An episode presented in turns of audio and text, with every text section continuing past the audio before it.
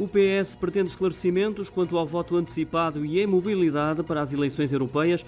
O Partido Socialista quer saber se abrange quem se encontra recenseado no estrangeiro ou apenas os portugueses que se encontram no território nacional.